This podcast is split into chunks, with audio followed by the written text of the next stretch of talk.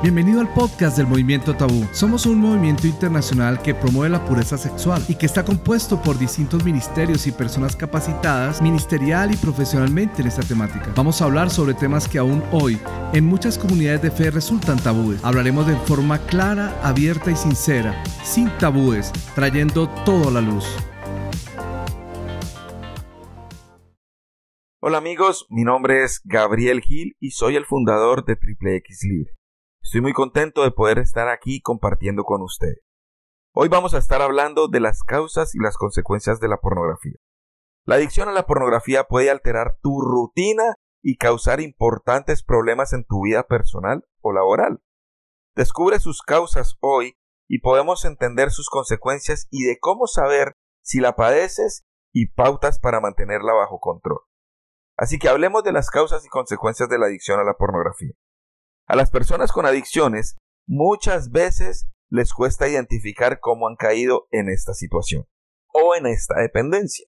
Y también en el caso del porno. No sabemos cómo llegamos a ese lugar, sabemos cómo comenzamos, pero no sabemos cómo hemos llegado hasta acá.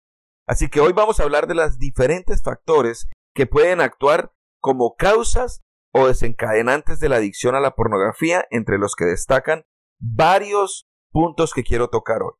Primero, el malestar emocional intenso. Los elevados niveles de ansiedad de los que estamos viviendo hoy pueden llevar a la persona a visualizar imágenes excitantes para relajarse después, por lo que recurre a este tipo de conductas para descargar su tensión psicológica, como si se tratara de un ansiolítico, o sea, de algo químico. Lo mismo sucede con la tristeza. Las situaciones de duelo, los vacíos emocionales, ya que la soledad y las carencias afectivas pueden favorecer la dependencia de la pornografía. Hay otro factor muy importante que son los factores físicos. Hay cambios hormonales que en interacción con los factores mencionados aumentan el riesgo del consumo de todo material pornográfico. Este dato nos hace prestar especial atención a los adolescentes, quienes se encuentran expuestos a la pornografía mediante la red informática, ya sea voluntaria o involuntariamente, y a una edad más o menos prematura. Tercero, el acceso al Internet y a las redes sociales en la infancia y en la adolescencia, sin un adecuado control de los adultos. Los datos de la literatura científica muestran cómo a medida que los niños crecen, el uso de la pornografía aumenta de forma altamente significativa. Incluso en las consultas de psicología por problemas sexuales, el uso excesivo de estímulos sexuales visuales es problema del comportamiento hipersexual más frecuente. Va por encima de las disfunciones sexuales como la anorgasmia o la eyaculación precoz. La anorgasmia es no poder llegar a obtener ningún tipo de orgasmo. Y la eyaculación precoz es obviamente cuando tú te vienes rápidamente. Cuarto, la personalidad compulsiva.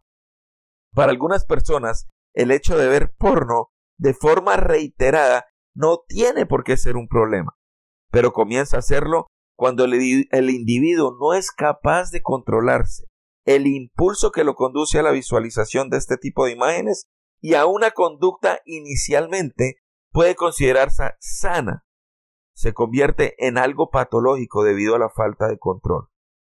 Hay muchos problemas de pareja en su vida laboral o en otras facetas, debido a que el tiempo que dedica al consumo de material pornográfico o a la búsqueda del mismo. De esta forma, la esfera psicológica, la falta de control de su conducta y la hora de consumir material pornográfico, la cual se realiza en muchos casos de una forma compulsiva. Así como la esfera social, las repercusiones del consumo de pornografía se ven afectadas en una adicción al porno. Las personas adictas a la pornografía permanecen largos periodos de tiempo visualizando material pornográfico, o algunas veces buscando nuevas fuentes para obtenerlo.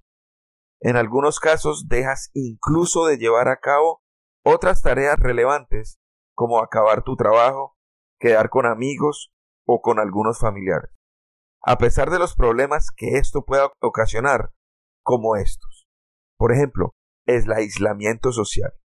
El individuo adicto al porno puede visualizar este tipo de material en lugares inadecuados o que resultan embarazosos en caso de que seas descubierto, como el lugar de trabajo, un transporte público o incluso teniendo al lado tu pareja u otros familiares mientras que estos no le prestan atención.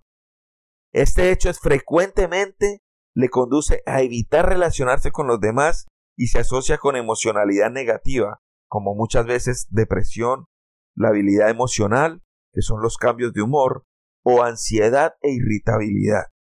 Nos resulta fácilmente reaccionar a estos tipos de sensaciones.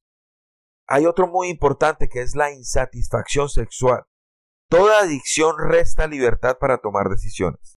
La adicción a la pornografía puede hacer que creas que tus experiencias sexuales pueden ser infinitamente mejores a las que tienen en cuanto a calidad, frecuencia y variedad de las mismas. Cuando esto pasa, solo con una pareja puede incluso ser cierto, pero cuando ocurre con varias, probablemente sea un problema de expectativas irreales. Las alteraciones en el cerebro. Esta conducta adictiva puede afectar a la liberación de dopamina en el cerebro. Este hecho está causado por la excitación derivada de la visualización de imágenes de alto valor sexual y afecta el funcionamiento del lóbulo frontal del cerebro, que es el área encargada de las funciones cognitivas y conductuales. Estas intervienen en nuestro juicio y en el control de impulsos, por lo que su alteración dificulta mantener el control de la conducta. Además, al igual que cualquier droga, el adicto necesita consumir cada vez más, lo que le obliga a perder tiempo buscando más material y de mayor variedad, para poder seguir liberando dopamina y experimentar el bienestar que le produce. Así que es importante que puedas determinar eso y entenderlo, porque las alteraciones del cerebro es muy importante que lo podamos entender para obtener un conocimiento mejor de por qué estamos haciendo lo que estamos haciendo. Así que fue un placer para mí. Una vez más te habló Gabriel Gil, director y fundador de Triple X Libre, y fue para mí un placer haber estado compartiendo contigo estos minutos. Bendiciones. Hey, estamos súper agradecidos contigo por habernos escuchado. Te invitamos a seguirnos en nuestras redes sociales como arroba movimiento tabú. Seguiremos trayendo todo a la luz. Te esperamos en el siguiente episodio de nuestro podcast Movimiento Tabú. Hasta entonces.